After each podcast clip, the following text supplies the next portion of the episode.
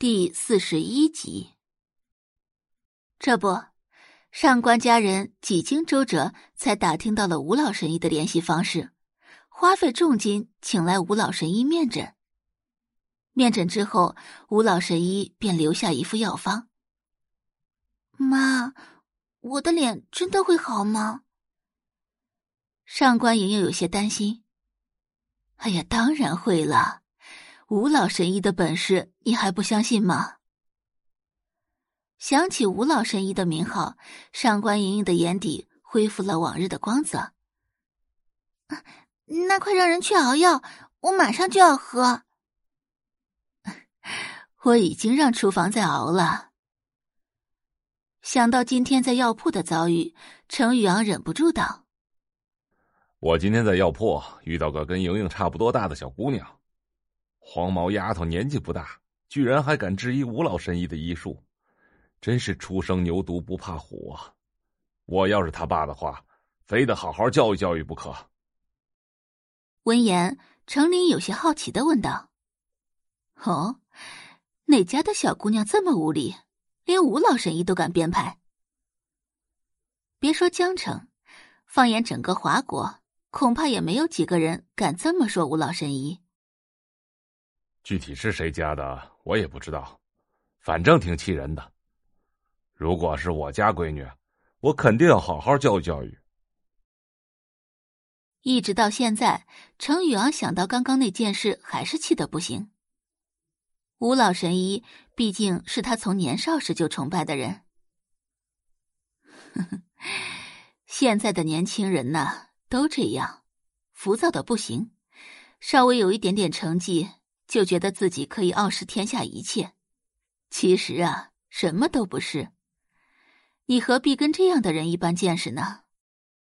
说的也对。不多时，佣人便把熬好的药端上来。太太，药好了。闻言，上官莹莹非常激动的从床上坐起来，快给我！上官莹莹接过药碗，喝了一口，就直皱眉头。太苦了，但是想到马上他就可以恢复容貌，还是硬着头皮给全部喝光了。喝完药之后，上官莹莹就昏昏沉沉的睡着了。程琳看着已经睡着的女儿，心里终于松了一口气。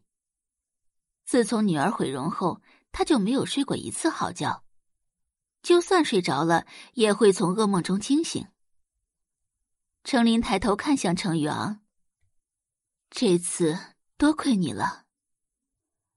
吴老神医已经很多年不出面问诊了，这次程宇昂花了很大的代价才把他请了过来。啊，这不是我应该做的吗？吴老神医还会再过来吗？虽然上官莹莹已经吃了药，但是看不到吴老神医本人，他还是有点不放心的。说是三天后会过来复诊。行。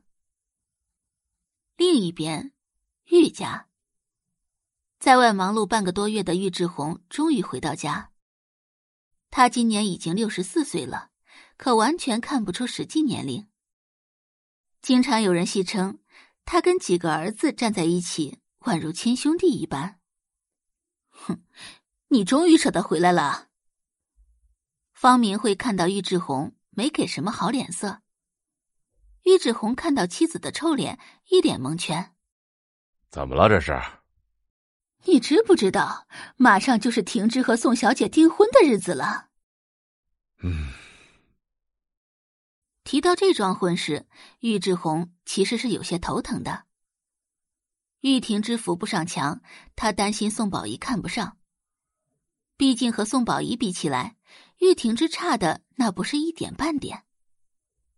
玉志红捏了捏太阳穴，这件事我最近一直在准备，我心里有数的。听到丈夫这么说，方明慧满意了几分。这次停之订婚，你打算送什么给他？一听这话，玉志红皱眉道：“他都那么大人了，你不能老惯着他。